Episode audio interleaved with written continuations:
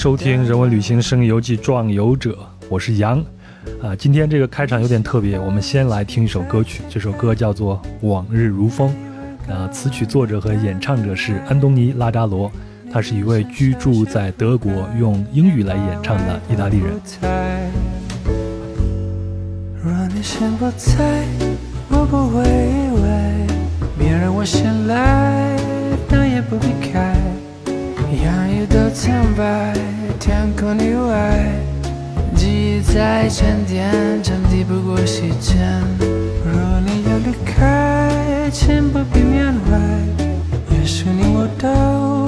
没能先相伴，我生病不久，只是场意外。那翻感怀未来，心万如尘怀。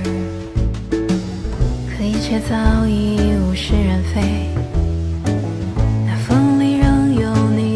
气味，也许你那人会在我脑海徘徊。好，那我们今天的壮游者呢，就是这位女生演唱者啊，她叫米娅。啊，是这首歌的中文作词和中文发音教学以及女生演唱者。或许我们再无法回到那从前。若你曾许愿，请将灯熄灭，享受这黑夜，不去想明天。我先请出米娅给听友打个招呼。Hello，大家好，各位壮游者的听众朋友们，大家好，非常荣幸能够受邀参加本期录制。那我的名字叫米娅，是一名自由职业中英同传，也是一名音乐人和双语配音主持。啊，声音好好听啊！谢谢谢谢。呃，所以这个呃呃，我们刚才听的这首歌里边的中文发音教学，就是你教安东尼安叔来发的音是吧？对，是的，是的，我会教他，我会用那个录音结合拼音标注的形式帮他抠发音。哎呀，这也太专业了！你大概给讲讲一下吧。哎，你们是怎么认识的呢？实际上我们认识也是非常机缘巧合，就是我在跟他合作之前是已经是他两年的一个老歌迷了。就是我一开始是在网易云音乐上面，呃，听到他的歌曲，是网易云的日推推给我了他其中的一首歌，然后当时就一下击中了我内心的某根弦，因为他的歌曲的歌词还有曲调都非就就完全是我喜欢的类型，嗯，非常非常的治愈，而且我当时听到他那首歌的时候，应该是在。刚开始就是三年刚开始的第一年、第二年的那个时间段，大家可能生活都会比较有压力，然后也需要这样一些治愈性的元素来治愈自我。当时听到他的歌曲，我就觉得非常的治愈，然后我就去搜这个歌手，我就把他所有的歌曲。当时发行了的全部都听了一遍，然后包括之后他每一次发行的新歌，我都会去 follow up。然后呢，我就呃在他的社交平台上面去关注了他。他是一个非常 nice 的人，大部分的情况下呢，粉丝给他的留言他都会进行一个回复。那在听了他的歌曲两到三年之后呢，啊、有一有一天某一天我就突发奇想，我就在想，哎，要不结合我自己的这个专业和我的兴趣爱好本身，去进行一个更加正式一个正式版本的那种翻唱。啊，所谓的翻唱，但实际上呢，我是呃一开始是把他的另外一首歌翻译成了中文，他的歌词翻译成了中文，然后配上我自己的一个演唱的一个 demo，然后发送给了他。我当时其实只是想要发给他看一看、听一听，呃，就是让他知道，哎，有这样的这个中国的粉丝、中国的歌迷在认真的听着你的歌，然后受到你的音乐的治愈啊、同时呢，他也想，呃，就是受了你的启发，然后写出了这样的一个基于你原原曲的一个中文的版本的歌曲。当时我只是这样一个非常简单的想法，希望自己的这个支持能够被看到，希望能够也继续鼓励着自己喜爱的歌手进行创作。结果没有想到在。啊、我发出这条讯息的第二天，他就给我回了一段很长的信息。嗯，他说他听了我的 demo，非常喜欢我的声音，然后也看了我的歌词。因为我发他的歌词呢，我是会结合一个呃大概的一个英文的这个翻译的版本，因为我是基于他的原曲，但是并不是完全基于他原曲的翻译版，所以他也这样的话，他也能够知道我歌词的一个大意。啊，结合这个中文版的听感，他会有一个大概的感觉。然后当时他听完之后就非常非常的喜欢，结果他就顺势发出了一个邀约，他说：“我其实也一直在关注这个咱们中中文市场的歌迷的这样的一个动态，因为他说中国的歌迷都非常的热情，非常的嗯，就是给予一直以来都给予他非常大的一个支持和鼓励，所以呃，结合之前有很多歌迷都留言说希望他能够发行中文歌，所以他就向我发出了这样一个邀约，他说：“哎，既然你有这样一个能力，然后你的声音我也非常的喜欢，我觉得跟我的声音也很契合，那要不咱们。”要不要尝试着合作一下？然后就开始了这样的合作啊！我去上。啊，安叔的这个，你们是叫他安叔对吗？对，我上安叔的这个主页上看了一下，下面就付款购买电子版或者是 CD 的这个付款项里边，赫然有咱们的银联，看来他还是真的是挺重视中国市场的。是的，是的，是的，毕竟是一个很大的市场，而且安叔自己也一直在说，就是，嗯，中文的中文市场的歌迷确实一直以来都是非常非常，用他的话说，甚至是最热情的那一波歌迷。嗯。行，咱们聊这个呢，算是一个热场啊。先用这首歌把咱们的气氛先给活跃一下。嗯，呃，今天咱们主要的一个主题呢，是从米娅的这个职业开始的。前头米娅也介绍了，她是一个同声翻译。那我们这期节目呢，就要进入到同声翻译的领域去壮游一番。呃，我相信每一个喜欢旅行、需要开眼看世界的人都知道语言的重要性。呃，米娅，你有没有在？你的旅途中啊，或者是生活中，因为语言的问题而闹过一些误会啊什么的呢？我身上可多了去了，这我就不用多说了。嗯，这个。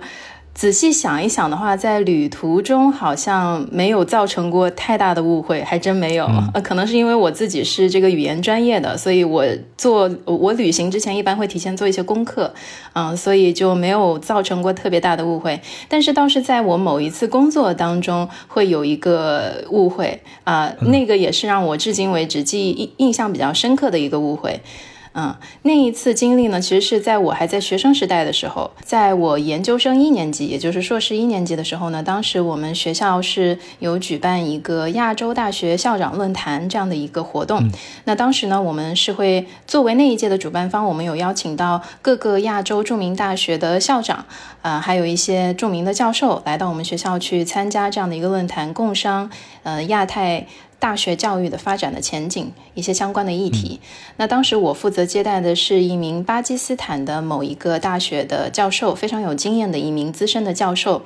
啊，那因为当时我对于他们国家的语言，还有他们的这个宗教背景文化，其实并没有特别深刻的一个了解。那我们都知道，巴基斯坦巴基斯坦它是信仰伊斯兰教，所以他们在他们自己的人民里面呢，也会穿插着一些这个伊斯兰教这个古兰经里面的一些词汇啊，比如说对，比如说很典型的是，你可能看到他们一个名字很长，会有呃三个部分。组成这样子，那中间的一个词，它很可能放的是安拉这样子的一个词。嗯嗯。那当时由于我自己对于他们的语言还有他们的宗教文化不够了解啊，就闹了一个小小的笑话。就有一次，呃，我去接待这一名教授的时候，我就呃直接称呼他为这个 Mr. 安拉，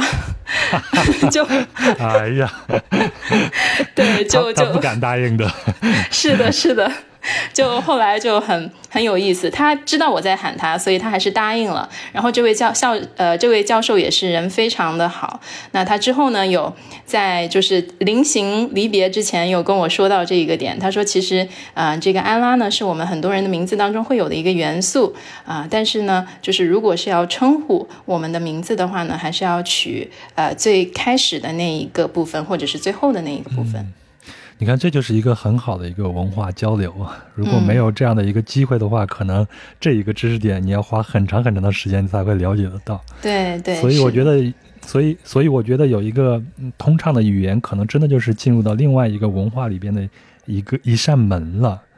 是的，是的，完全没错。而且我觉得，嗯嗯，如果你的这个语言的掌握程度能够达到一个相对而言不说母语者，但是能够进行深度交流的程度的话，其实它能够很大程度上给你打开一扇大门，不仅仅是一扇窗，一扇大门，它可以让你有足够多的机会去，嗯，跟当地的人去进行一个非常有深度的交流。行，那咱们再稍微的给我们讲一下，就是翻译这一行大概有几种分类呢？嗯，好的。那翻译这一行呢，首先做一个大的分类的话，应该就是口译跟笔译两个大类了啊。那口译跟笔译下面也有一些细分。那笔译的话呢，就是我们熟知的一些文件类的翻译，文字性的一些翻译。那口译的话呢，就是我们的这个呃口头输出的。这样的一种翻译，那口译底下它又可以分为几个子类别啊，从低到高啊，或者说难度从易到难，应该是我们的陪同翻译。陪同翻译就类似于我们这个展会上面，比如说广交会啊、上海进博会啊，展会上面的一些摊位翻译，这个可以算展会翻译或者是陪同翻译。它相对没有那么正式，更多的是一种辅助这个中外之间沟通的这样的一个工作。那有时候你说错了一些词，其实也没有关系，你可以现场去求证、去询问、去纠正就行。那接下来的一个级别呢，就是交传、交替传译。那我们经常看见的新闻里面的，不论是新闻联播里面那些外交部发言人，他们新闻发布会里面，呃的外交部的翻译老师们，他们采取的那种翻译的形式就是交替传译，也就是说，讲话者呢，他每讲一段话，然后他会停下来。啊，再给到我们翻译时间，我们翻译再去翻译他刚刚讲完的那一段话。那在我们翻译第一段话完毕之后呢，他再开始讲第二段，这样一种轮流的这样的一个过程，这个叫交替传译，简称交传。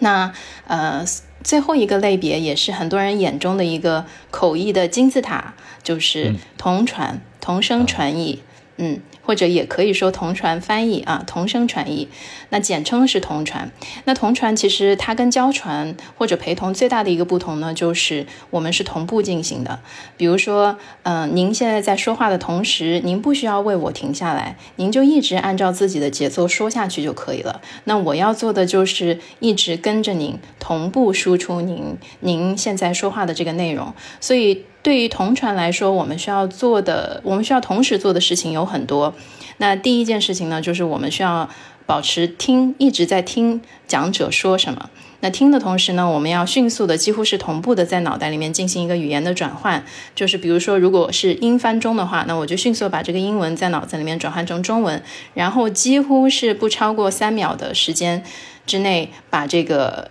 中文从我的嘴巴里面输出出去。啊，我们同传里面其实还有个概念叫做 EVS，啊，这个这个大概的用中文解释一下呢，就是我们听到的和我们输出的这个时间间隔大概是多少？我们通常来说比较呃合格的这个 EVS 的长度是三秒。也就是说，您开始开口说第一句话第一个字的时间，到我作为同传输出您的这一段话的第一个字的时间，一般要控制在三秒之内。然后您停下来的时候，我这边也要在三秒之内左右停下。哇，这听起来好难呀！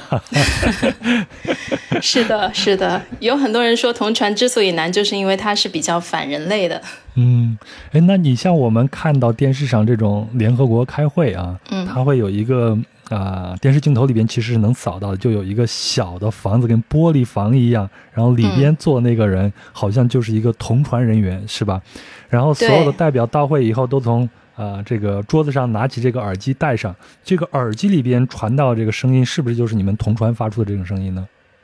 对，是的，完全正确。像典型的就是联合国，你可以看到联合国的箱子算是最高的配置的那一种，它一般是在那个会议的稍微上方一点的位置，你可以看到有一排很长一排过去，全部都是我们的同传箱。那同传箱前面是会有那样的玻璃。的窗口给我们同传议员可以实时的监测到现场的一个实际的情况，因为我们有时候呃是需要同步的看到现场的观众的反应和这个现场的屏幕上的一个实时的投影的，因为其实很多时候我们是没有办法拿到所有的材料，甚至有时候是拿不到材料，所以我们也需要能够实时的去看到现场的屏幕上面是在说什么。那根据会议的不同的要求，我们也需要去看到现场的观众他实时的一个反应是什么？哎，看我这个输出的这一句话，观众是不是有给到我们想要的反应？啊，或者说他们有没有听懂？嗯，这样子。比如说人家讲了一个笑话，你们翻译过来，现场人有没有一些啊，就是笑啊什么的？如果他们有这样的反应，说明你翻译的这是没有问题的。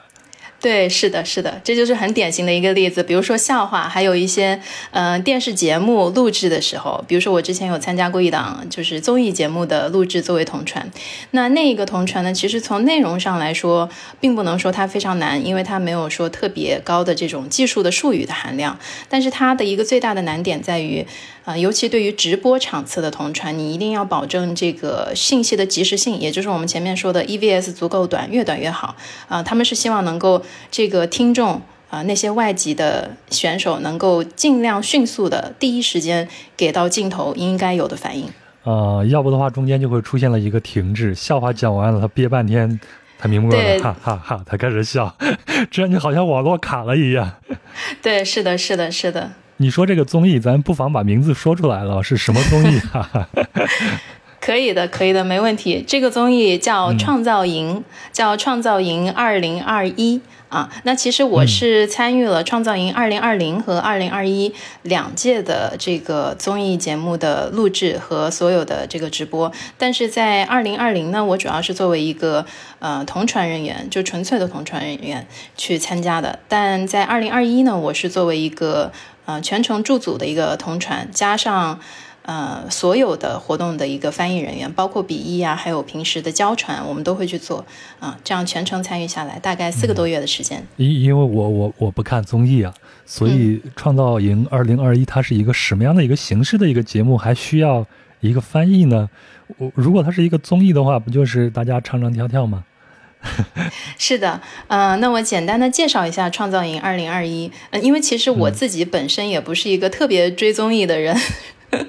嗯对，嗯、所以我也简单的给咱们的壮游者的听众们，如果大家不看综艺的话，简单介绍一下咱们这一档节目。那《创造营二零二一》呢，它是一档这个可以说是选秀类的节目啊，它是会召集到大概一百名左右的，每一届都是大概召集到一百名左右的这样一个男生或者是女生来进行嗯这种综合式的才艺的比拼，然后最终选出最顶尖的那一批人去组成一个不论是女子团体还是男子团体，然后正式的出道去进行他们的唱跳事业的进一步的发展，这样子。对，然后二零二一它之所以需要我们呃大批量的一个翻译的存在呢，就是因为这一届它最大的特点是招募了很多不同国家的这个训练生，包括来自日本的、来自泰国的、来自这个呃其他国家，然后说着不同语言的这样的一些选手。嗯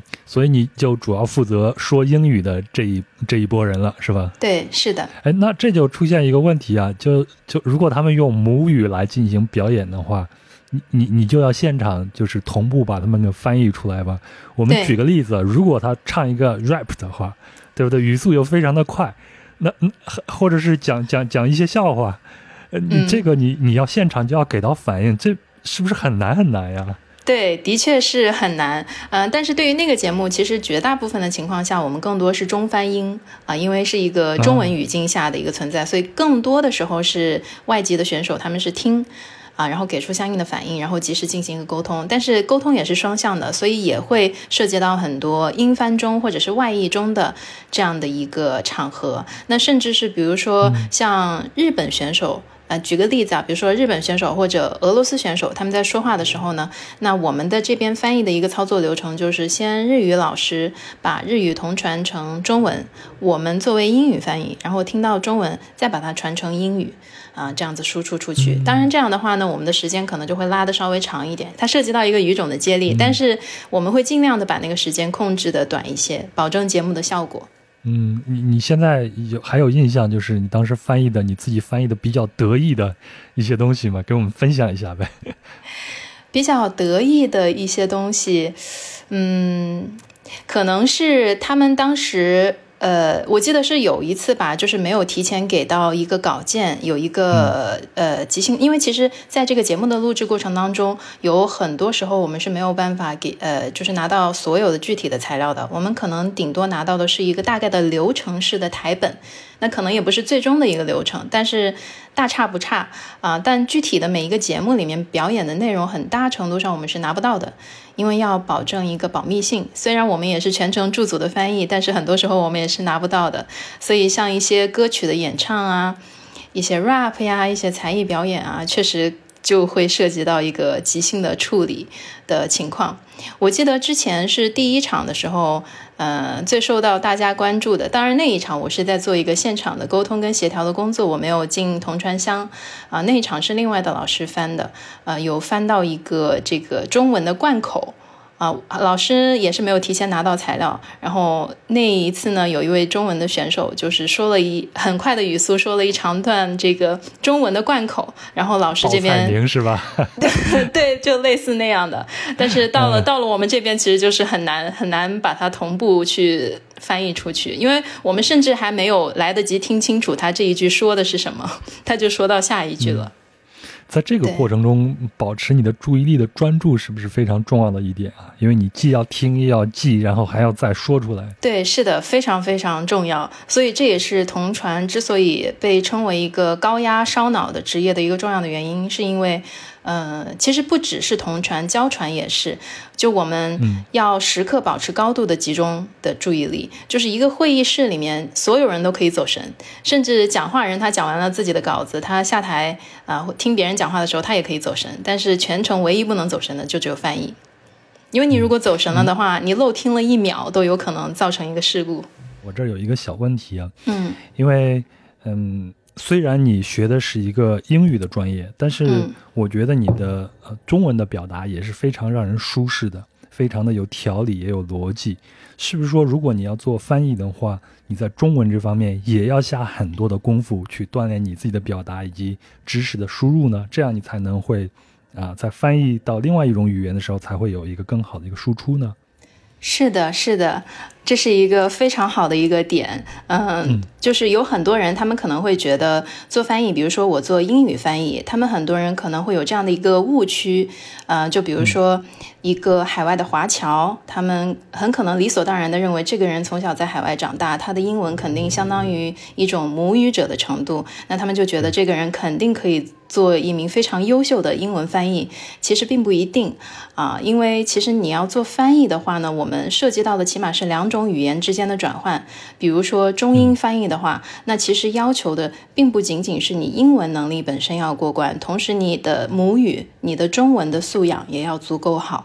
啊，这个是最基本的。对，嗯，这就让我想起来，在外交场合，有的时候那些同传的翻译需要翻译一些中文的古诗词啊什么的。呃，当时有几起例子嘛，在网上还掀起了很多的这种好评。这确实是需要一定的中文的功底，你才能够及时的、顺畅的，而且信达雅的把它给翻译出来的。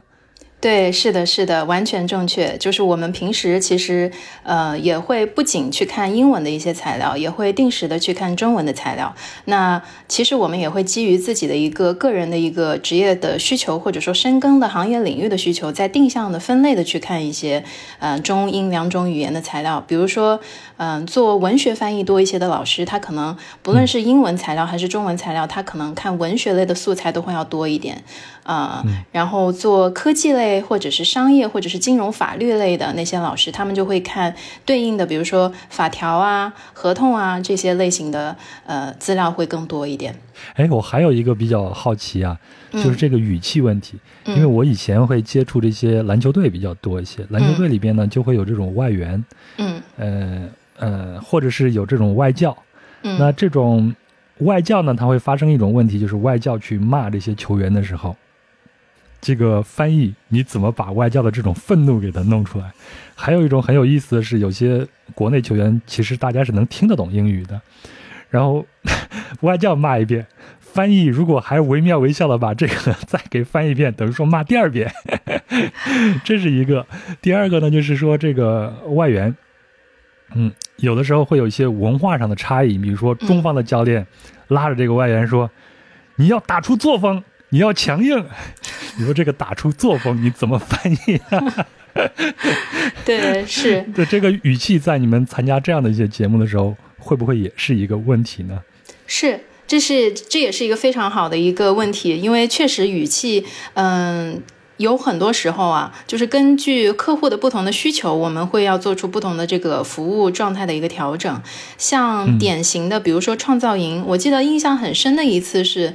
呃，有一次是导演总导演在训导，那是基本上临近总决赛的一次彩排。那我们也是在全程同传啊，但是那一天呢，可能大家都已经确实状态不是特别好，也是因为之前一直连续的熬夜的练习，就其实他们练习也非常的苦，就经常可能每天睡眠时间也比较少，嗯，然后呃，他们当天的这个总决赛之前的最后一次彩排的这个效果就不尽如人意，所以当时导演总导演非常生气，然后总导演就开始了呃这个训导。啊，那然后在训导的过程当中，说说没说两句，之后呢，就刚开始说了两句之后，就特地拿话筒，嗯，跟我们同传老师这边沟通，就说同传老师，请注意一下，你们今天在翻译的时候，一定要把我的语气传达出去。你你们会照做吗？呃，那我们必须得照做。对。那我们换一个场合，如果说是双方谈判在吵架的这样的一个场合，那你们如果原班不动的把这种东西给它翻译过翻译过去，语气也给它翻译过去的话，会不会激化这样的一个矛盾呢？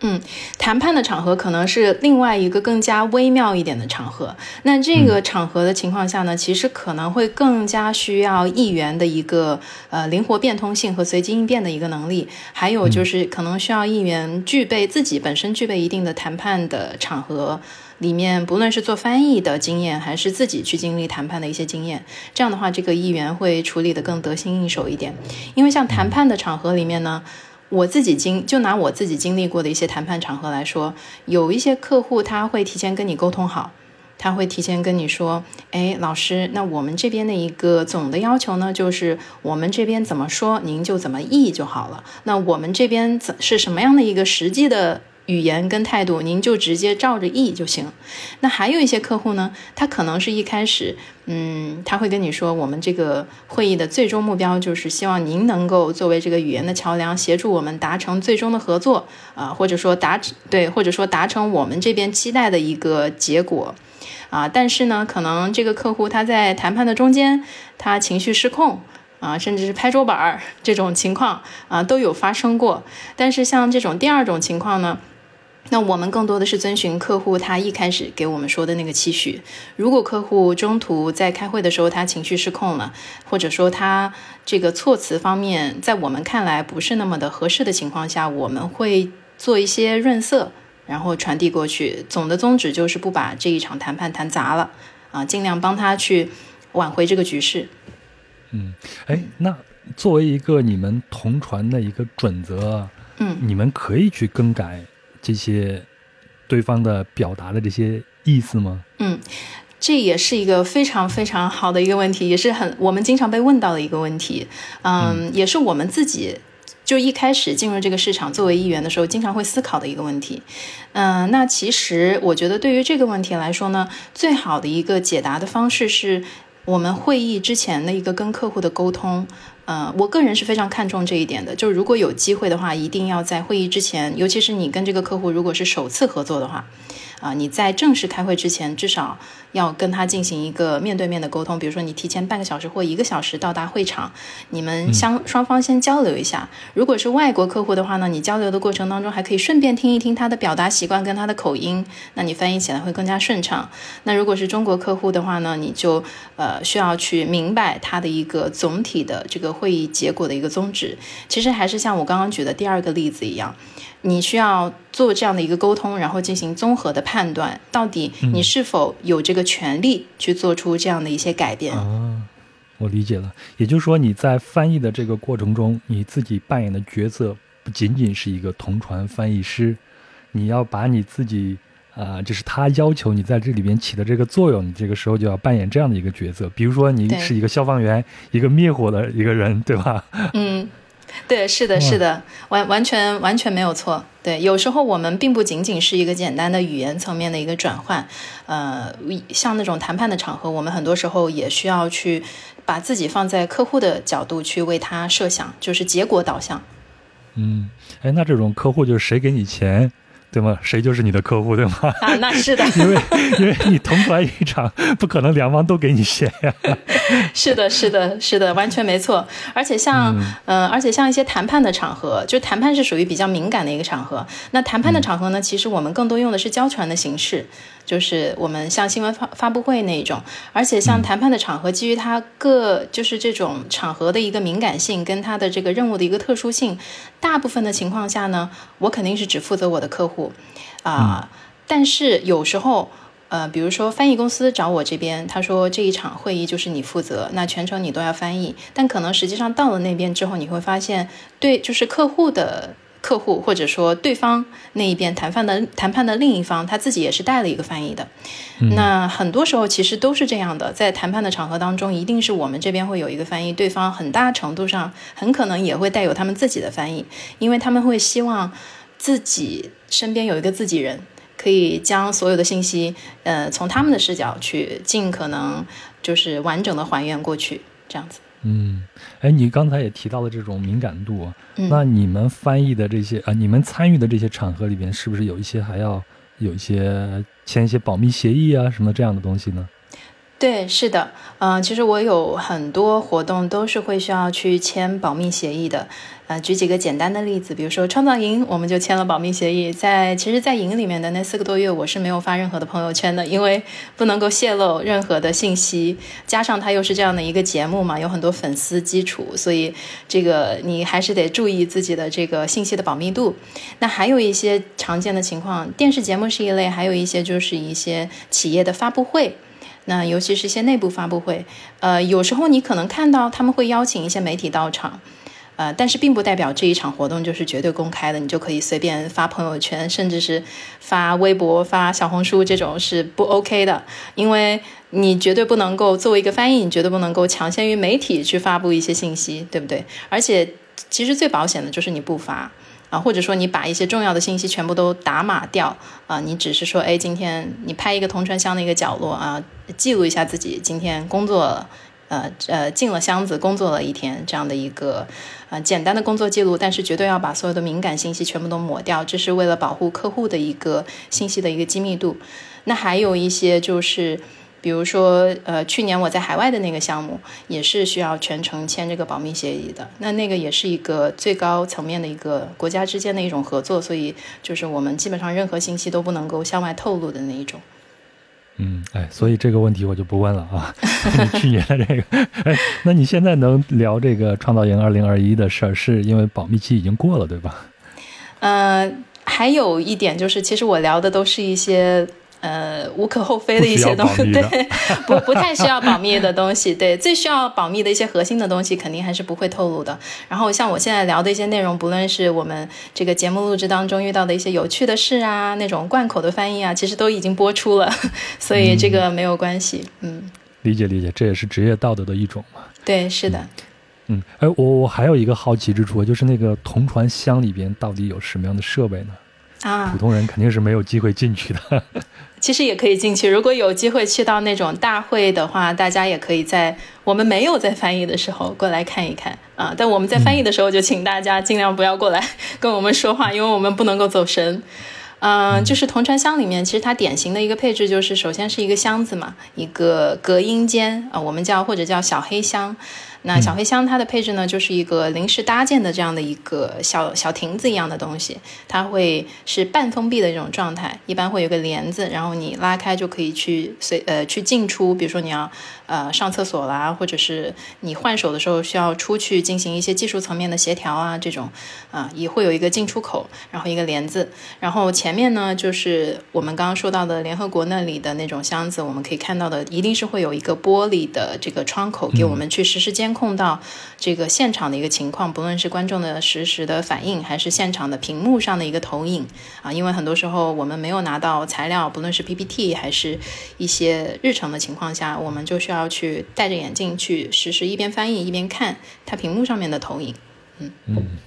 然后还有机器机器方面有什么呢？对机器方面，就是典型的就是一个一元机。那一元机呃用的最多的应该是博士那个品牌吧。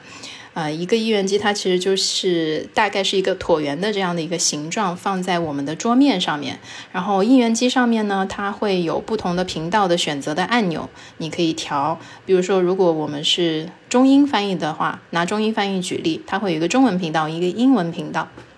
那它的频道是基于你输出的语言的。比如说，我现在是英翻中，那我就要调到中文频道。那这样的话呢？呃，我输出的中文就能够被呃调在中文频道的戴着耳机的听众听到。那如果我现在是呃中翻英，那我就需要把我的应援机上面的频道切换到英文频道。啊，对。那同时呢，它还会有一个就是一些音量调节的旋钮啊啊，还有一个插耳机的地方。我们是会需要戴着耳机去实时听现场的一个讲者话筒里传出来的声音的。我们肯定不能光听那个环境音，因为太嘈杂了。然后还有一个艺人机上面就是还会有一个话筒伸出来的一个话筒，就像我们这个平时的讲话的那种贵宾席上的那样的一个坐式的话筒一样啊，是控制我们声音的一个输出。嗯，所以有了这些历练以后，今天录播课这个环境你就一点都不用不会陌生了，对吧？啊，是的，基本上是一样的。是的，是的。哎，那除了那个创造营啊，嗯，你的工作中主要就是语言嘛？你你肯定要接触到大量的这种外籍人士。嗯，那这种各国的人，他们讲英语会不会有一些区别呢？嗯，绝对会有。嗯，就是我自己可能，你要我是去模仿的话，可能我会欠一点，就是呃，我不会特别，我我没有能力特别惟妙惟肖的还原每一个就是不同的国籍、不同的文化背景的人讲英语的一个特点。但是做了这么久的翻译，就是我们大部分的情况下是可以，呃，第一时间就识别出它大概是哪个国家的口音。比如说很常见的、非常有特点的国家的口音，印度口音，还有日本口音。对。对，还有韩国口音其实也很有特点，啊，然后我我在脑子里边都能想象的出来，但是我发不出来这个音。对，是的，是的，我也是没有办法，就是模仿他们发出来，但是就是一听，其实你就知道。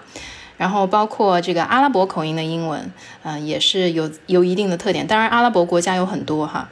啊，然后还有就是这个英语母语国家的口音呢，其实也会有他们各自的特点，比如说澳洲口音，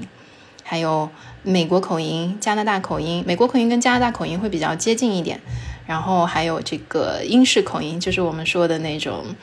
嗯，Queen's language 就非常非常非常的优雅，然后非常的绅士，男士讲出来的话就非常的绅士的那一种口音。嗯，哎，我前两天在跟一个马来西亚的著名的主持人，现在也是一个电影导演，在聊天的时候，他提到他们在电台受训的时候。嗯，电台会要求他们的语音要保持中立，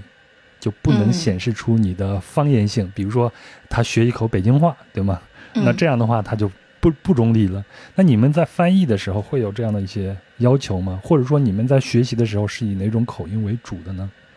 啊，我们的要求的话，我以为您要问这个中文口音的要求，其实中 没有说的英文。对中文口音肯定是没有要求的哈，因为有一些老师他可能天生就带一点口音，就是尽量纠正，没办法纠正，这个也是瑕不掩瑜。只要你的这个译出率足够精准，然后你的反应速度足够快，翻译的本身的内容的质量够高，口音是其次的啊。当然，如果说你的这个外语的话呢，肯定是越漂亮越好。那我们大部分的。呃，英文翻译的话，其实我们学的所谓的标准口音，还更多的是美音和英音，嗯。啊，这两种是最常见的。当然也会有一些，比如说澳洲留学回来的翻译老师啊，他们或者说很可能是之前在澳洲已经做了一段时间的这个自由翻译，然后再选择回国发展，那他们带的是澳洲口音或者说新西兰口音啊，这样也是标准的口音，嗯。嗯，那咱们中国的这种学院派出来的，基本上都是美音或者是英音了，是吧？对，中国的学院派出来的大部分都是美音或者英音，或者是中式口音，就是美音英音夹杂的，就是一半一半。它你并不能说它是非常标准的美音，也不能说是非常标准的英音，但是呢，它的英文绝对是清晰足够到你能够听懂。嗯嗯，我今天看了一个泰的演讲啊，嗯，这个分享人呢是一位英语老师。然后他说，其实学语言的时候，你去纠正自己的口音，啊，并不是为了让自己显得有多么多么的啊，就是嗯高雅呀什么的，而是让对方感觉到舒适，不要因为你的发音的不准确而产生一些疑虑。嗯，你你，但是还有一种情况，还有一种情况就是在国内就会有很多人去，呃，批评别人的这种发音，嗯，对吧？就是说你的发音啊怎么不准啊什么？你是怎么看待这样的一个问题的呢？啊，这个问题您提的真的是太好了。其实就就这个问题，我自己也有进行过一些很多的思考，包括我自己在学生时代的时候，嗯，我觉得对于这个问题的一个思考，其实是会随着自己的经验的一个累积，有一个更自洽的一个答案。那像一开始在学生时代的时候，实际上我个人也是会非常崇拜那种能够讲一口流畅的，就是类似于母语者发音的那样的一些人，因为听起来实在是太舒服了，你会觉得听那样的人讲话就是一种享受。所以我自己也是会通过大量的这种看美剧，然后去听播客，去不断的纠正自己的发音。我自己是更贴近美音的一种发音。嗯，但是呢，到后来，包括在国内哈，嗯，确实会有很多，包括在网上啊，社交媒体上会有很多人，他们会去 diss、去贬低，或者是去批评那样的一些口音没有那么纯正的人。其实就我个人观点看来的话，我觉得，嗯，这个批评是没有必没有太多必要的，因为，嗯。为什么一个人他可以讲一口标准的英文？其实背后可能存在多种方面的原因。那第一个原因呢，当然是很可能是他自己付出了一定时间的时间跟精力跟努力，他去拼命的纠正了自己的发音。那这样的一个结果是绝对是值得称赞跟赞扬的。但是也有很多时候。比如说，您设想一下，一个农村出来的孩子，他可能从小接受到的英文教育，他的小学老师到高中英语老师讲的就是一口带有乡音的英文。那到那样的一个时间阶段之内，其实他的口音很大程度上已经定型了。加上，其实我们会发现，中国人讲英文或者讲任何一门外语，他都会带有很明显的自己的方言的一个痕迹。就是对于大部分人来说，哈，就除了我身边那一些做播音主持的，或者说语言天赋很好的人，你可以听听到他可能说每一种语言都可以说得非常的自如，非常的地道。但是对于大部分人来说，他肯定会带有他自己的家乡的这个乡音的一个痕迹。那对于那一些可能从小受教育，呃，资源比较受限的那样一些孩子来说，这个是他们自己没有办法决定的。嗯，也是他们没有办法去很努力，可能都没有办法像我们一样轻易纠正的一些东西。所以我觉得就是不用过多的去苛求，包括我们自己做翻译这一行也是，并不是每一位老师他都能够说一口非常漂亮的英文啊。我也有接触过很多老师，他的英文口音其实就很一般。嗯，但是他照样一点都不缺活儿，是因为他可能其他的方面做得足够好，比如说他的溢出率足够高，达到百分之九十五以上，那这是很高的一个溢出率的一个标准啊。那包括他的这个平时的工作态度足够的尽职尽责，那在那样的一个前提下，其实你的英文只要能够流畅的沟通，能够让对方听得懂，不是说不不需要就是听得很难受才能够听懂你讲话，那其实都是 OK 的，嗯。嗯，所以第一就是先要能沟通，在能沟通的这个情况下，再去雕琢自己的口音，可能是一个挺好的一个事情，但是也不用特别去强求啊其他的人的发音的问题。对，是的，这是我的一个个人的一个观点吧。嗯嗯，哎，你刚才提到了好几次这个溢出率，什么叫做溢出率呢？嗯，嗯溢出率实际上指的就是我们翻译的那个语言，那个输出的那个语言，我们叫做目标语啊。我们翻译里面有一个叫做原语言 （source language），还有 target language。那原语言呢，就是我们输入的那个语言。比如说我在听的这个语言是英语，那这个英语就是我的原语言。那这个时候我需要做的是英到中的一个翻译。那这个时候中文就是我的目标语，就是我要输出的那个语言。那溢出率呢？在这样的一个情况下，指的就是我英翻中的这样一个过程当中，我输出的中文它实际的意思跟原本的英文它的意思的一个匹配度，一个正确一个正确率。啊，今天晚上终于听到了米娅老师。呃，发了几个外语的音呀，偶露峥嵘，太厉害了！没有没有，听起来听起来就是很舒服的那种感觉。感谢感谢，其实我我其实我有刻意的去没有发一些英文的音，因为我知道如果说太过于中英夹杂的话，可能听众的听感也不是会特也也不会特别好，所以我尽量还是保持用中文来进行表达。你好，我是壮游者的主播杨。现在呢是平地抠饼时间。壮游者是一档独立播客，非常希望能够得到您的资助来维持运营。那您可以通过收听平台，比如小宇宙的赞赏功能来资助。此外呢，公众号壮游者每期都会随免费音频节目发送一篇文章，在文章里呢会有相应的细节图片或者是相关资料，是对音频节目的补充。那您可以通过文章下方的喜欢作者对节目进行打赏。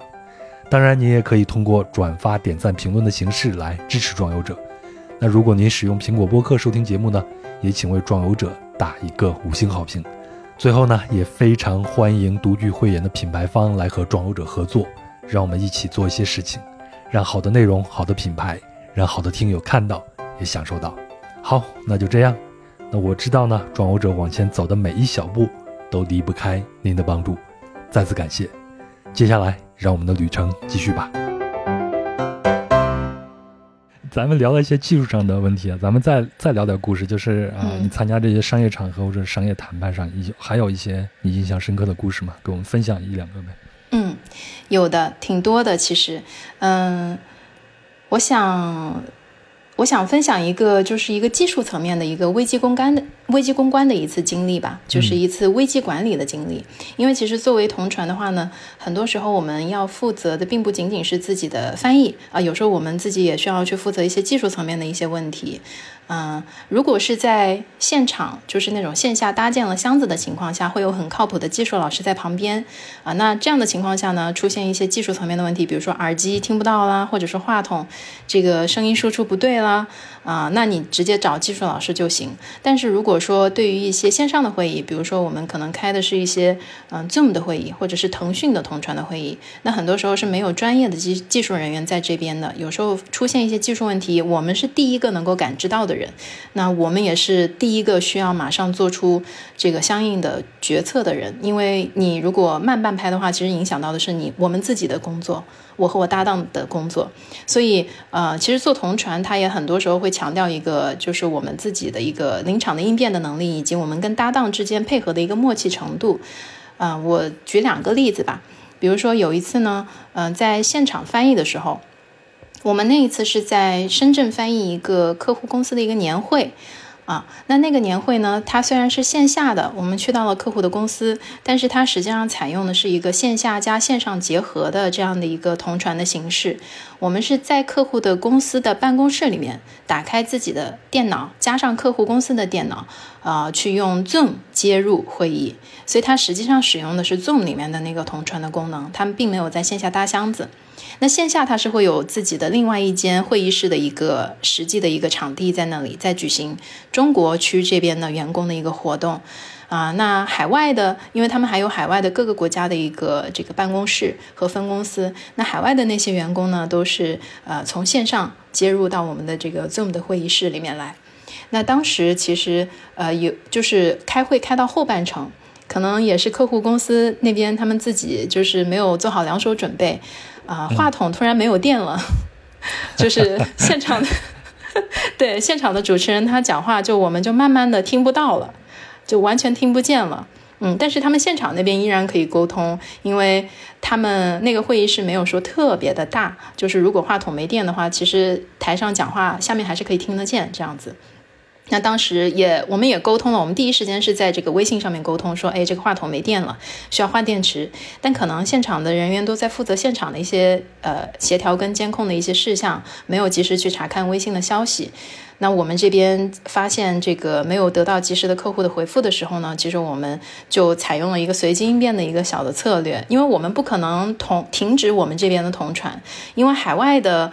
呃，海外的所有接入的同事呢，他听不见现场的一个主音轨的情况，他听见的只能是我们这边输出的这一个频道里面的声音。所以，如果我们不说话了，他就会习惯性的以为是翻译不工作了，他不会以为是因为主持人那个画面里面主持人的嘴巴是一直在说话的。啊，所以我们这边做的事情呢，首先第一时间我们是先说了，呃，一个一句话是，现在是现场出现了一些技术问题，我们这边耳机里面没声音了，可能话筒没电了，啊，请大家稍等一分钟，我们正在协调解决。那大概过了嗯十来秒之后，我们发现还没有解决，那也不能一直空着。啊，我们现在我们那一场呢是提前会拿到一些相应的材料的，所以当时我跟我的搭档就基于我们手上现有的材料去进行一个现场画面上的一个解读。当时是一个颁奖的环节，所以我们虽然不能够。精准的听到他现场主持人到底说了什么，对于这个团队的介绍是什么，但是我们可以基于我们自己仅有的材料以及他现场大屏幕上面显示出来的一些信息，我们这边就即兴发挥来做一个介绍，就相当于我们这边切换成英文的主持人，对。然后那一场会议结束之后，就是客户他们自己知道是他们那边出了一个技术上的问题，然后对我们这边的一个临场的反应也是非常的满意。那肯定啊，这是救了大场了，也是我们应该做的。不过幸好是一个颁奖活动，如果是一个抽奖活动啊，年会大抽奖，这个就麻烦了。是的，那可不能报错。是，哎，这是这是第一个，还有一个是吗？对。嗯，这是第一个，对，还有一个就是因为其实同传我们也会非常讲究搭档之间配合的一个默契度，这就是为什么很多时候其实我们会倾向于呃自己自带翻译，呃自带搭档，或者说就是我们是更倾向于跟已经熟练的有默契的老搭档去进行配合同传的这样的一个倾向的一个原因，因为我们配合起来会更加的默契一点。嗯，我记得是有一次是我搭档在翻译的时候，我们在箱子里面。我搭档在翻译的时候呢，然后现场的那个话筒声音特别特别的小，就是小到我不论是在现场作为观众听，我也听不清楚。我戴上耳机，我把它调到最大，我也很难听清楚。嗯，因为现场当时是一个法律类的会议，那会有很多不同的这个公司代表上去讲他们自己企业的案例。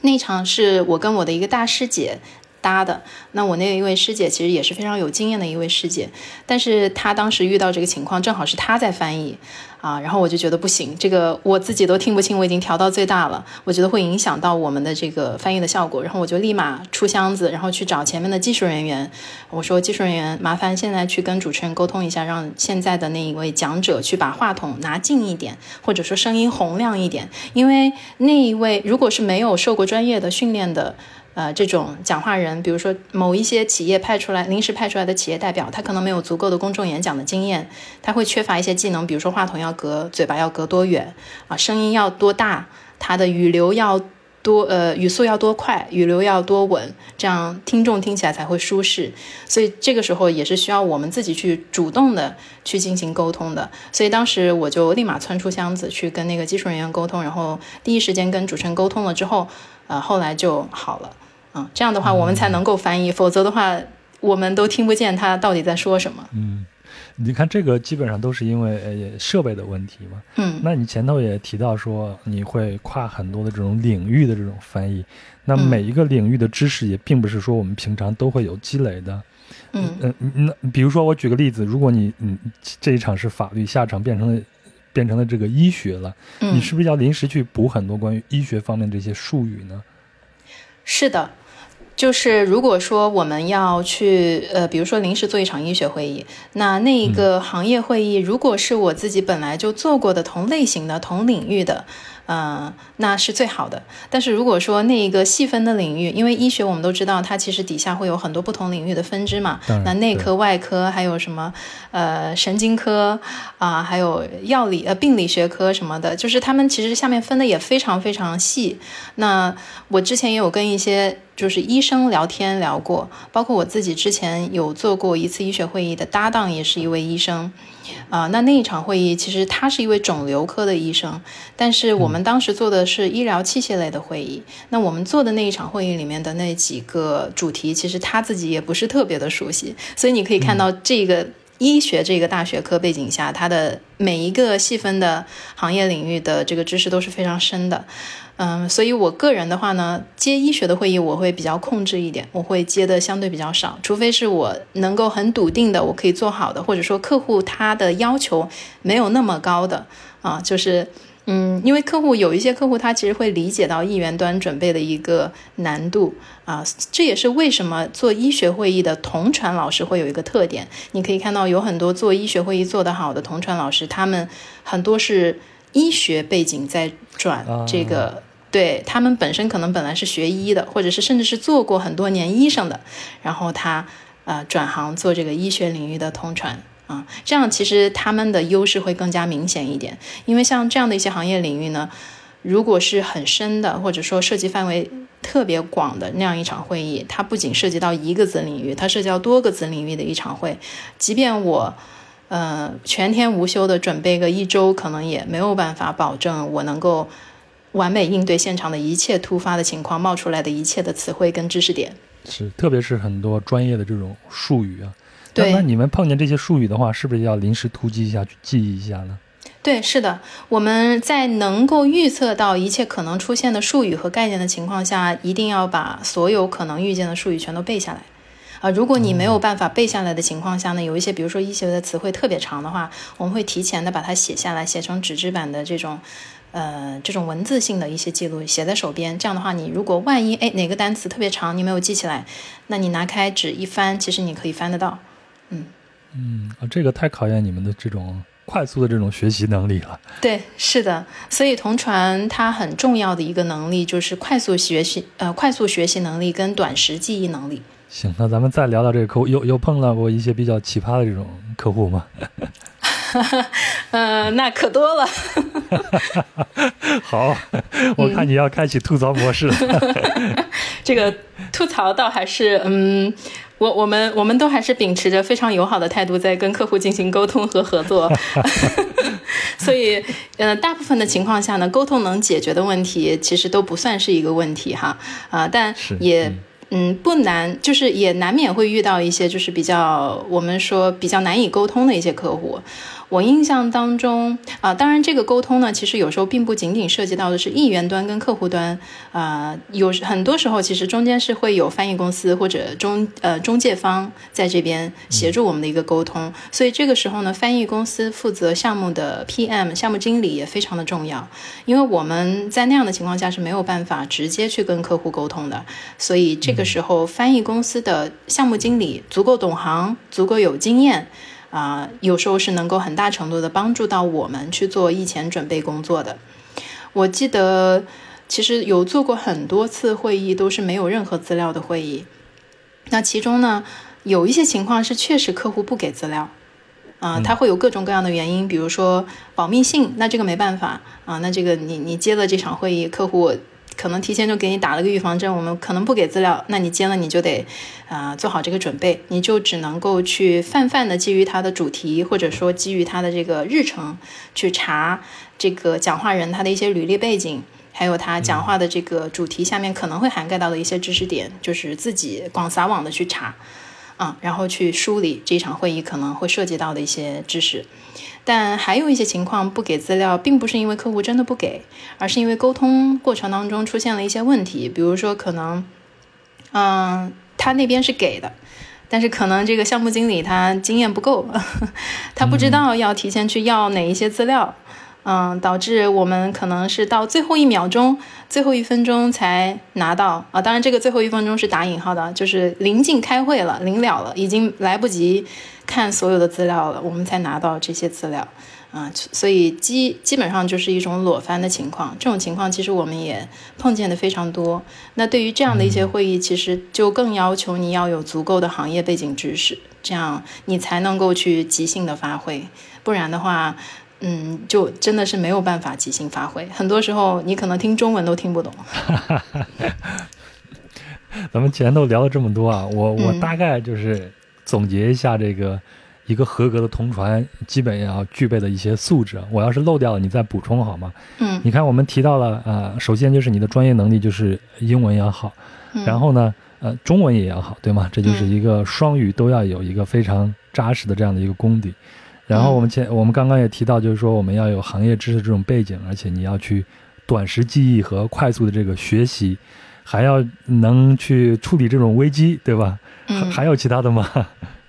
还有，嗯，其实您刚刚。已经讲出了最重要的那几点，一个是扎实的双语功底啊，那这个肯定不止这个外语，你的中文母语的功底也非常的重要。是啊，作为中国人的话，我们的母语就是中文嘛。那你如果是作为外国人，你去做中英之间的翻译，你的母语就是外语。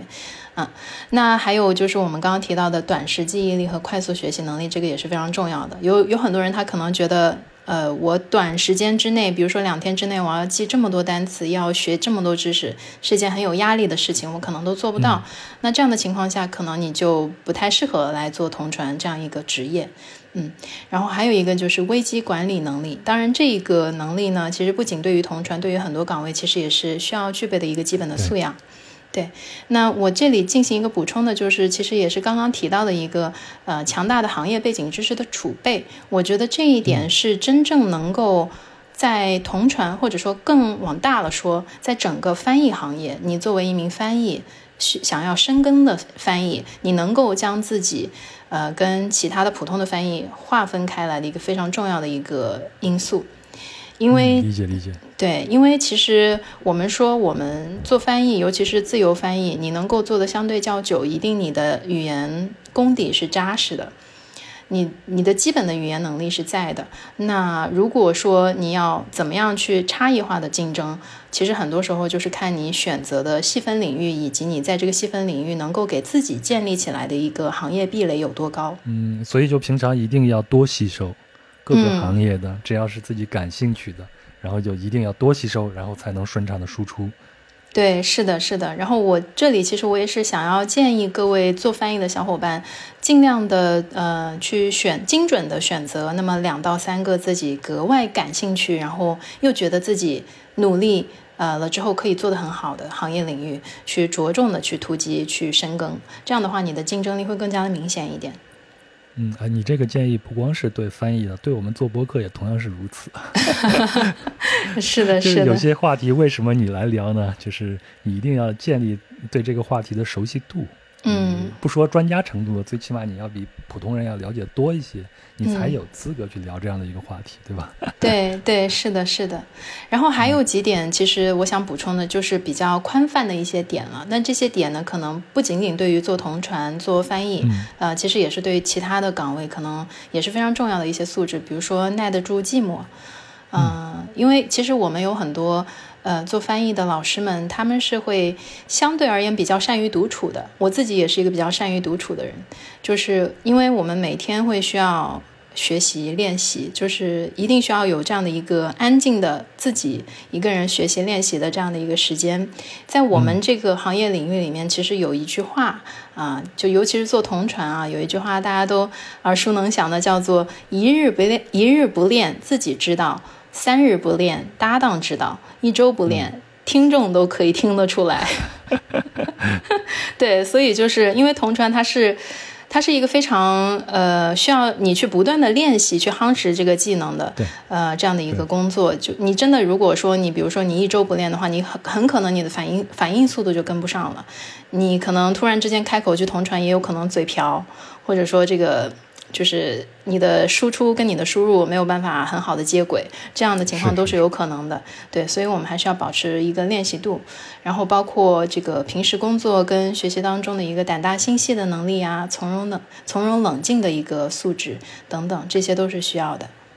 嗯，哎，这真的是像你说的，不光是同传啊，就是其他的岗位、其他的职业也同样是需要这样的一些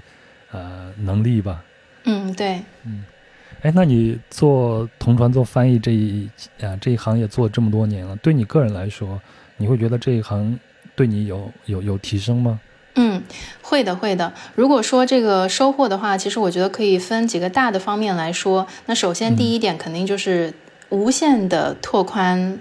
呃，无限的拓宽了，并且在持续帮我拓宽我的知识面。因为我们说翻译是一个活到老学到老的一个行业，对，嗯。对，因为你是一个桥梁嘛，那你桥梁其实背后链接的东西是实实在在的知识和行业本身。那每一每一个领域的知识，它其实都是在不断的发展、不断的在迭代、不断在进化的。所以你作为一个这个语言的桥梁、沟通的桥梁，你需要做的也是不断的更新自己的知识储备，去跟上这个行业、这个社会的发展，你才能够做到顺畅的、准确的去进行翻译的工作。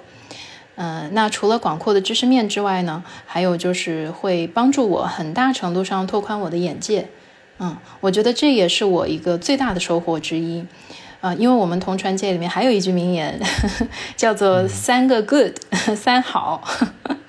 哪三好呢？叫做 “good food to eat”。Good people to meet, good places to go，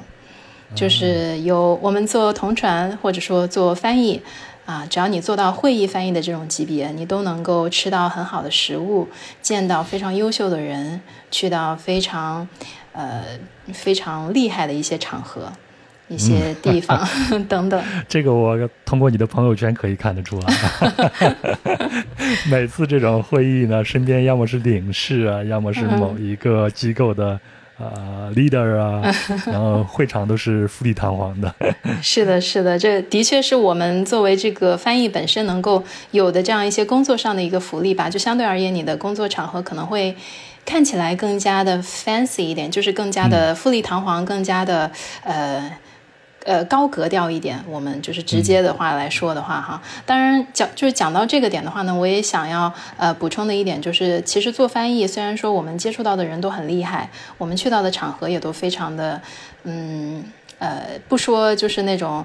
呃特别的。不总是特别的富丽堂皇，但至少都是一些比较高规格的一些场合、一些会议。嗯啊，但是我们我想要告诉大家的是，我们做翻译的话，其实也需要时时刻保持一个这个谦卑的一个心态。就你不能够说你自己作为翻译，你给某一个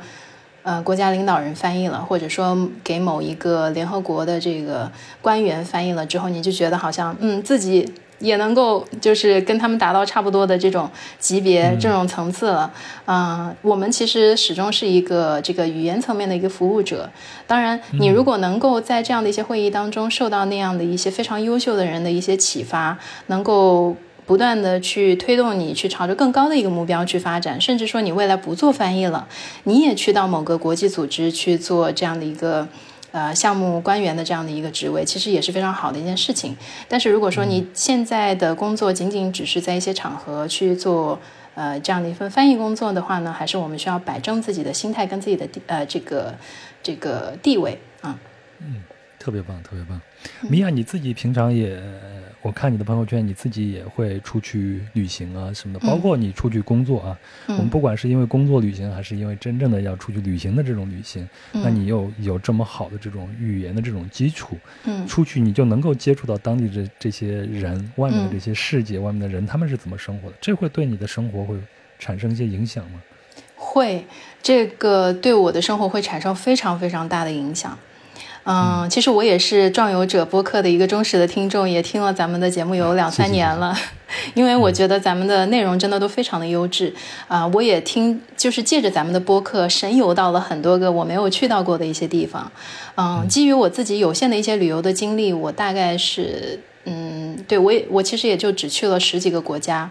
嗯，大概是一些欧洲的国家和一些东南亚的国家。我大部分的情况下呢，其实我会更倾向于借助工作。或者说借助一些项目去到那样的一些国家，啊，就是不仅仅是作为一个游客去走马观花的去游览那样的一个国家，呃，那样的一些不同的文化，呃，和不同的风土人情，去体验不同的风土人情。嗯，我个人觉得这样的一些游历的经历会很大程度上改变我自己对于人生的看法，还有对于我这个，嗯，我未来的一些人生的。呃，生活的方式的影响，还有我一些生活态度的一些转变。比如说，其实在我我在我本科毕业的那一年，其实我是送给了自己一个毕业礼物。我想要这个毕业变得特别一点，所以我没有选择在国内旅游，或者说我也没有，我没我也没有选择去给自己买一个特别贵重的什么包包啊什么的，因为我觉得那个不符合我，不符合我心里面对于这样一个有意义礼物的一个定义。所以我当时给自己送的一份礼物呢，是去到柬埔寨去做了这样的一个国际教学的志愿者的一个工作，去哦。对，去教当地的一些上不起他们公立的学校的孩子，啊，那样的一些公益的学校里面去教他们中文和英文。那去到那里之后，我去的，我当时去的是暹粒，啊，就是那个古城，那里的人，我去到那里之后，真的是有受到一个非常大的一个冲击，因为呃，柬埔寨是相对而言比较贫困的一个国家。那但是真正到了那里之后，他的一个贫苦的程度是有些超出我原本的一个预期的，嗯，那里的很多的孩子他上不起学，我们去到的学校里面都是一些上不起学的孩子，他会来到我们这个免费的学校来接受我们这些志愿者老师的一个教育，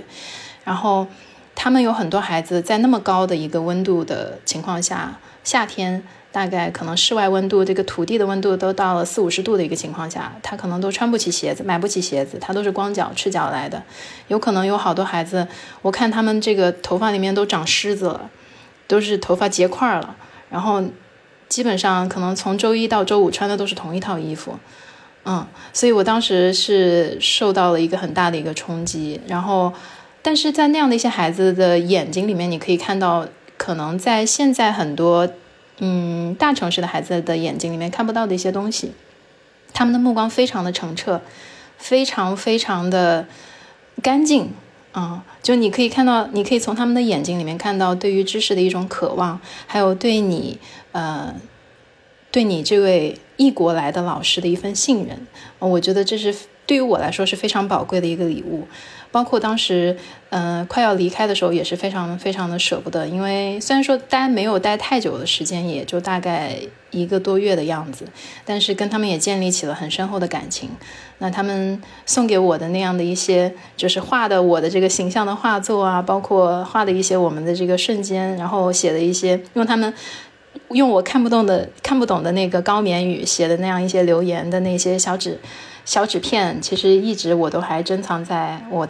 我家的一个特地珍藏的一个用来珍藏这些，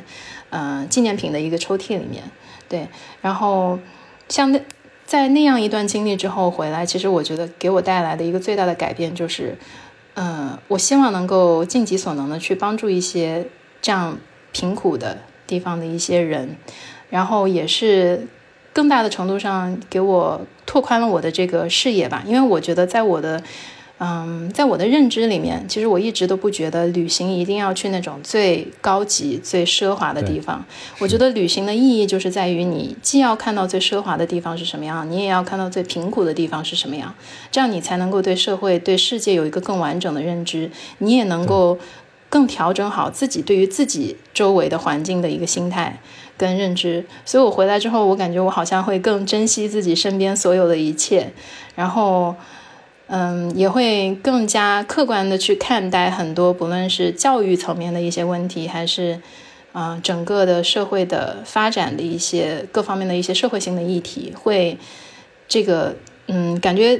就整个的观点会得到一些升华。嗯啊，又有意义又有收获呀。对。那么，伊亚，你你呃，现在基本上就会把翻译作为你一辈子这个事业来做了吧？嗯，对。嗯，那我觉得。就是能找到一个自己喜欢又能给自己带来成就感、意义感，然后还能做一辈子这个工作，是一件非常非常幸运的一个事儿。就很多人可能花很长时间去找，但是你好像已经找到了。我们聊一个题外话啊，就是现在有很多的，就是 AI 啊，现在是大行其道。嗯，呃，你会担心你现在的这份工作会未来会被 AI 给取代掉吗？这也是一个非常非常热门的一个话题。呃，这个问题呢，其实我们也会阶段性的跟我们同行之间去进行一个探讨。啊，我们不探讨的情况下，每次像比如说 ChatGPT 啊，或者说什么新科技出来的时候，我们也经常会被问到，就会有一些其他行业的朋友问：“哎，你们是不是要失业了？你们是不是被要被替代了？” 嗯，我个人基于我目前的一些就是一些研究和一些看法啊，我个人的看法是这样的，我觉得我们短时间之内还是不会被替代的。嗯，哦，但是这个长时间之内有可能是吧？但是这个短时间是多短呢？我也没有办法下一个具体的定义，就大到底是十年还是二十年还是五十年还是一百年，我也不知道。嗯，我们只希望能够在我们有生之年不被取代吧。当然，我觉得，当然，我觉得机器它肯定是不可能完全取代的。嗯，它只是它可能会，呃，随着它的发展，会能够越来越多的优先的取代掉一部分最基本的工作。比如说翻译的话，就是像口译的话，那可能日常的一些旅游的沟通啊，可能随着科技的发展，未来就不会出现这种日常的。旅游当中的陪同翻译了，那你可能拿一个翻译器就可以进行基本的沟通。那现在有很多人他出去旅游，他也不会愿意花那个钱去雇翻译了，他可能就带一个某品牌的翻译机。虽然说也会经常翻译机也会经常闹一些笑话，但对于一些基本的沟通，其实他也能够处理了。对，嗯，但是像我们现在的话呢，目前为止短时间之内还不会，嗯，被。被取代，因为我们自己也会去用这样的一些软件嘛。然后我们发现呢，它其实还是有许多方面的一些不足啊。比如说，如果说拿口译来说的话，如果说这个讲话人他的口音特别重，啊，这个口音既可以是中文的口音，也可以是外文的口音。比如说英文的话呢，它可能是呃某一个国家的口音呃特别重的情况下，那这一个。机器翻译它可能就识别不精准，甚至可能识别出来都是一段乱码。当然，这个问题呢，其实如果说随着科技的发展，我觉得是有可能被解决的，因为它其实最终取决的是一个语料库的一个问题。它只要在不同的细分的口音的门类下，它收集了足够多的语料，其实机器是可以被训练出来的。嗯，只是目前呢，可能素材还不够足，还不足够多，然后训练程度还不够，但是。我觉得随着时间的发展，这也可能会被解决，会被提升。因为你看，退回五年之前去看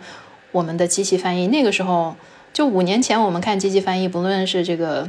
Google Translate 还是其他的一些软件，我们都是嗤之以鼻的。我们都觉得这翻的都是一些什么东西？对，就翻出来只能是最 GPT 就翻的很好了。对，ChatGPT 包括一些最新的一些 DeepL 那样的一些基于神经网络算法的这种翻译软件，其实它甚至我会发现，就包括这个微信里面内置的这个翻译功能，有时候它都会收录到一些最新的潮流词汇，它都能识别出来。嗯，所以真的随着时代的发展，到底未来会达到一个什么样的程度，可能咱们还没有办法去下一个定论啊，但。完全取代是不可能的，但从某一个程度上来说，它到能到底能够取代到一个什么程度呢？我觉得作为这个行业的从业者，确实也是需要我们每个人去提前思考的一个问题，呃，需要有一定的危机感去未雨绸缪。如果哪一天你可能这一行没那么好做了。呃，那你可能也需要去想一下别的出路，或者说你你需要去想一下如何不断的精进，不断的在翻译这个大行业领域之内去选择一些，比如说文学翻译这种没有办法被轻易取代的这样的一些翻译类型。对对对，哎。嗯，我看你也是做好准备了。你你你，如果不做翻译的话，你还可以去唱歌嘛，对不对？还可以做词的作者。哎，前段时间看你朋友圈，你参加了一个综艺是吗？呃，刚好也是你的一个生日。嗯，对，嗯，是确实就很凑巧的，嗯，有这样的一个机会。我也觉得，我其实我现在回想起来，生命当中有很多事情都非常非常的机缘巧合。嗯，因为我也没有想到。在我三十岁生日那天，因为算是一个很大的生日嘛，在我那一天居然能够碰到这样的一个机会。呃，去录制人生当中的第一档出镜的综艺，因为之前是作为这种幕后的工作人员嘛，那这样也是，这也是一个非常凑巧的一个机会。啊，在那个综艺当中也认识了一波新的各行业的优秀的朋友，然后也非常荣幸的在节目组里面得到了所有人大合唱的这个生日歌的祝福，所以我也是 特别特别的感觉到特别特别的幸运和感恩。嗯，所以现在这个综艺还是处于一个保密期，是吗？我们不能提他的名字。现在这 现在这个综艺第一期刚刚播出，所以可以提了。这个综艺名字叫《帐篷营业中》，欢迎大家去收看。以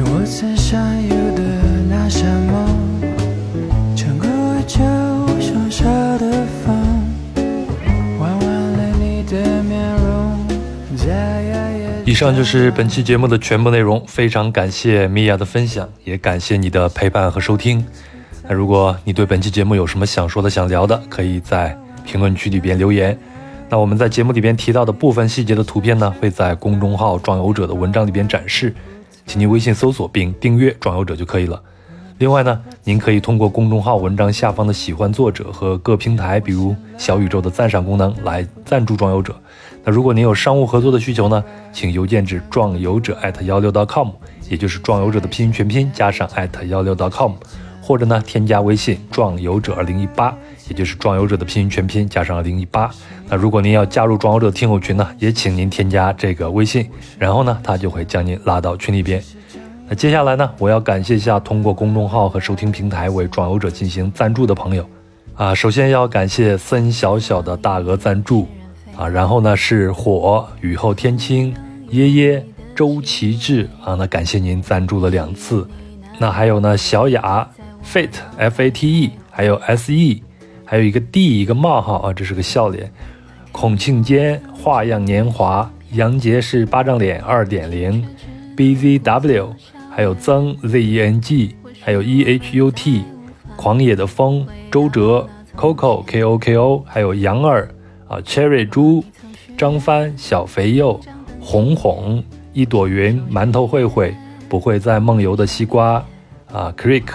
Z H 神经蛙，阿尔推迷思曲，圈圈不说话。晴日共剪窗，什么风？朱明泽，还有 M A E S T R O，还有吴佳琪，大陆啊，Fast Break H D 三八八八八六 T H D 一九五五八三 B，还有匈奴妇女无颜色，哇，这个 ID 真好。还有小白白飞走啦，感谢您赞助了三次。还有 H D 二九二三三五幺 Q，艾总甜女。徐徐二 Y 三 Y，啊，这是老朋友，非常感谢你。还有 Little Duck，还有童玲玲，童玲玲，哇，这简直是绕口令啊！这个名字。还有令狐聪、云然居士、毒草、马飘飘再不早睡、小丹总、Alice、E A W N，还有听友五六九五零二零二八，还有 N E P U N O，啊，Florence。啊，就这些朋友，感谢各位的慷慨支持。那我继续去做好的节目来回报您。那咱们这期就这样了，立秋了，祝您能有收获，能感受到凉爽。咱们下期再会。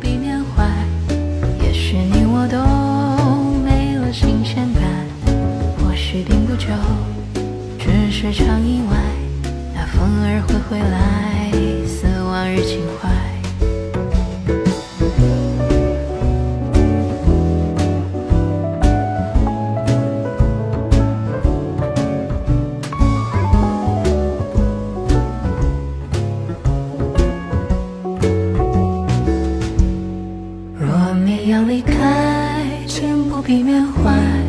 也是你我新鲜感，或许并不久，只是场意外。那风儿会回来，似往日情怀。